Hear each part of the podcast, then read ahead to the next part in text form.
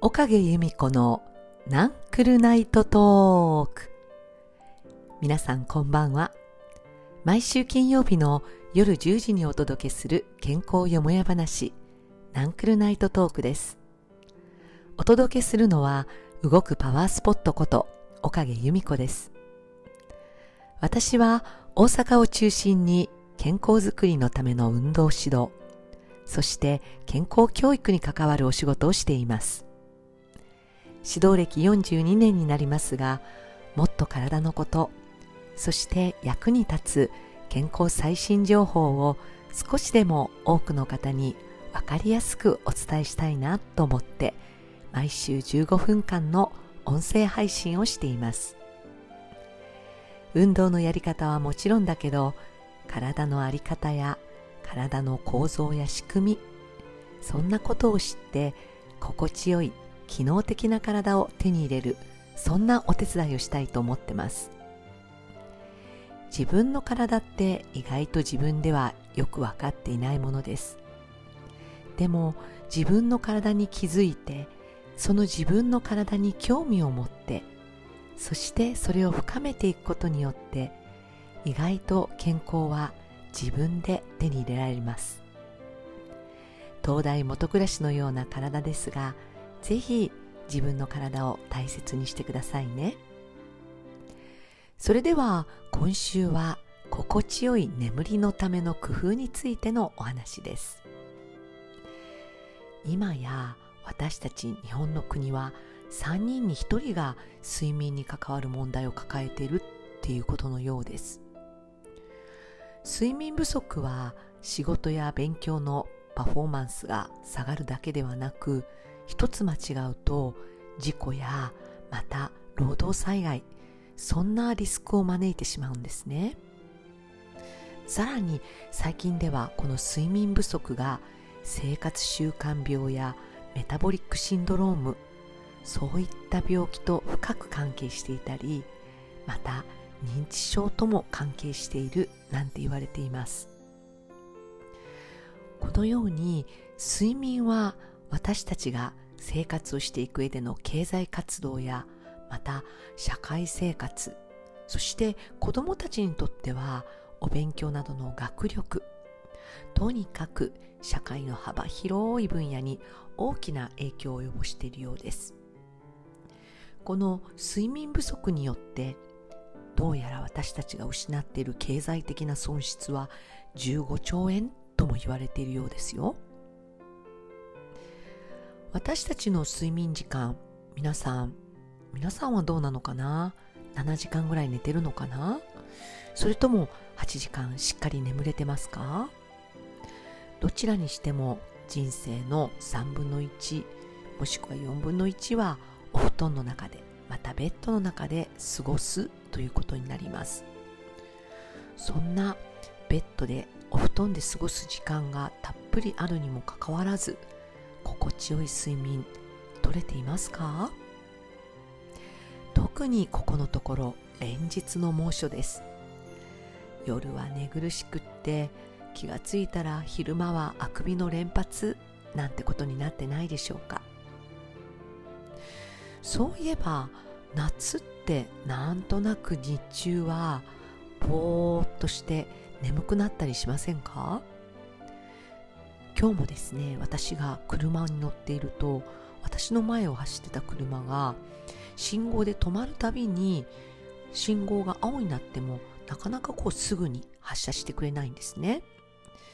なんとなくちょっとぼーっとして集中力が欠けているようでした。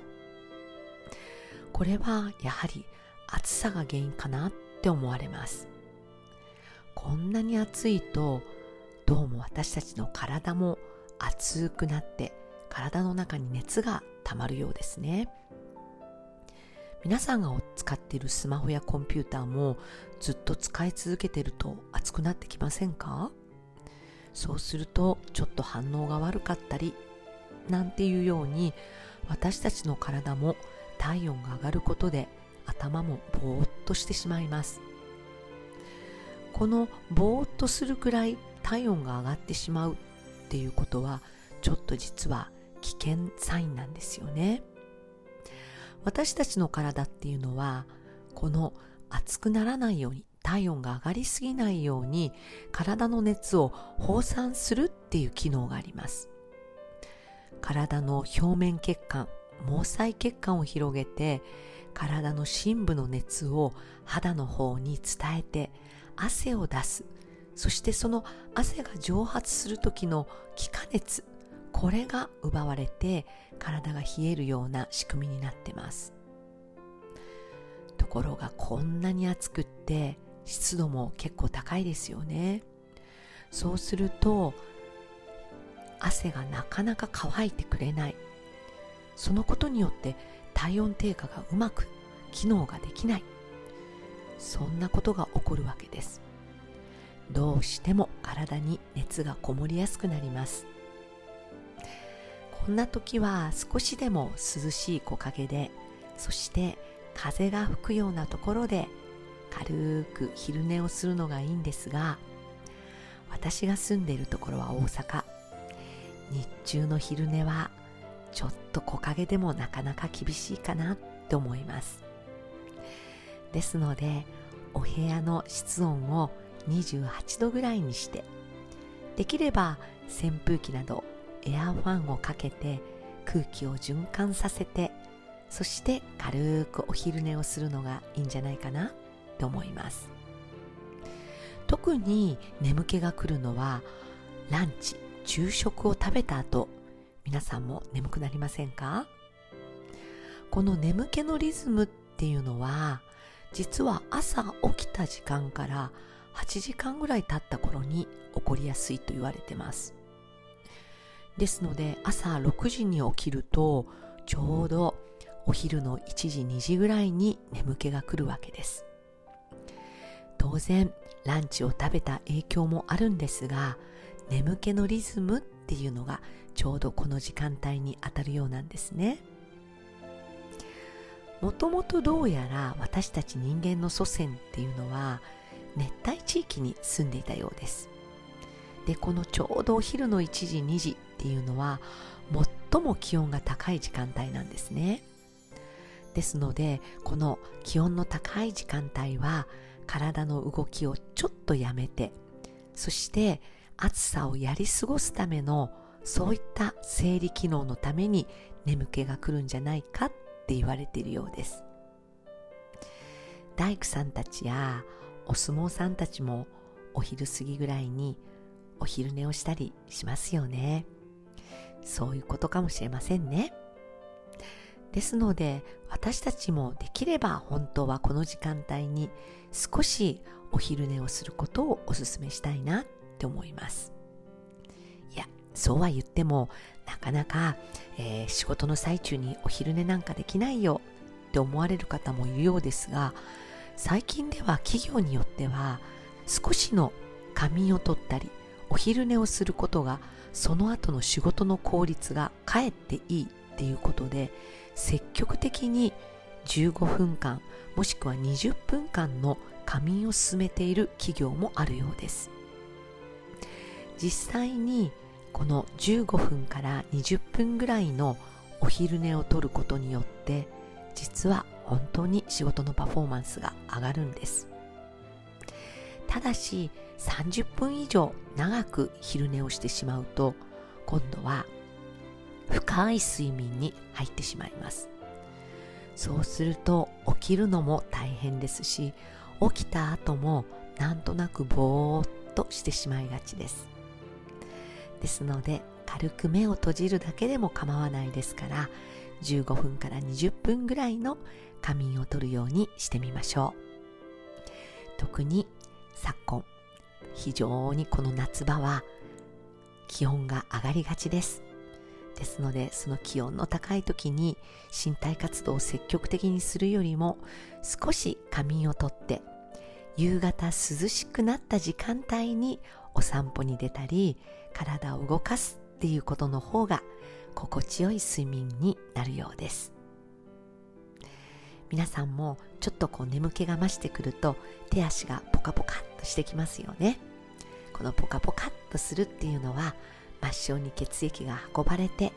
体の深部の体温が下がってくるその目安です。そのタイミングで少しお昼寝をしたりもしくは夜の眠る前も手先がポカポカっとするタイミングを見計らってお休みするようにしてみましょう。それでは今日はそんな夏場の暑い時にゆったりと睡眠に入るためのエクササイズのご紹介です。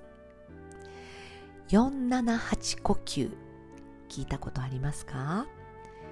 リラックスした腹式呼吸をおすすめします。まずは完全に息を吐いてみます。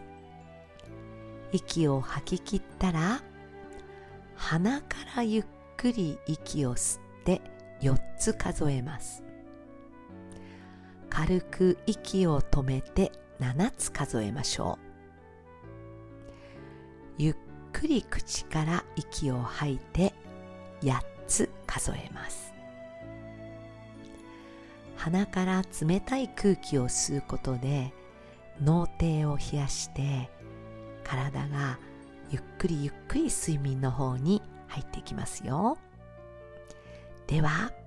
息を吸って1234軽く息を止めて123 1234567息を吐いて1234567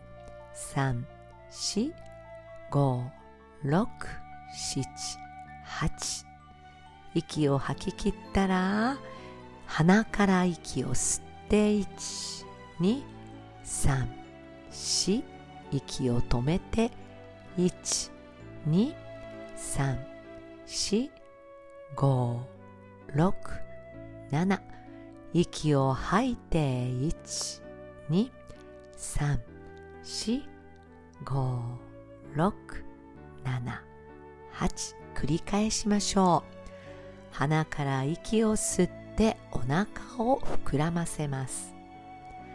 軽く息を止めて肺の中で空気が広がっていくイメージを持ちましょうゆっくり口から息を吐いてお腹が少しずつしぼんでいくように。息を吐き切ったらもう一度鼻から息を吸って軽く息を止めて口から息を吐いて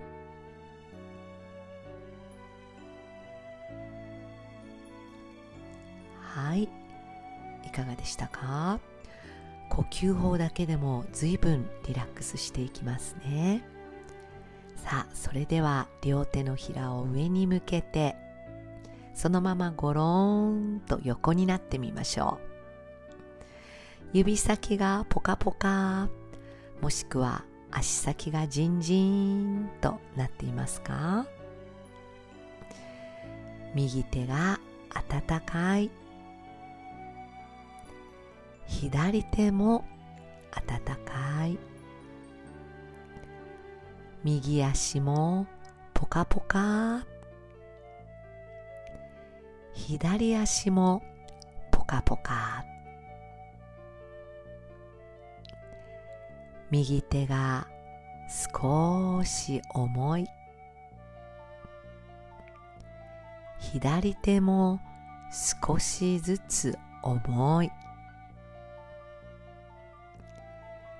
右足が床に沈むように重い左足も床に沈んでいくように重い。右手が温かく重たい。左手が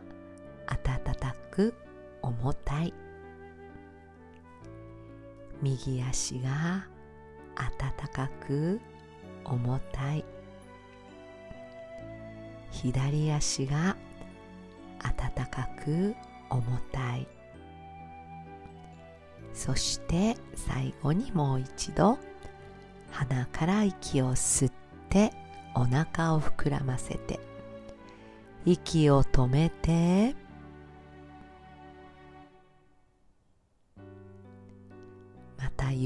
くり息を口から吐いていきましょ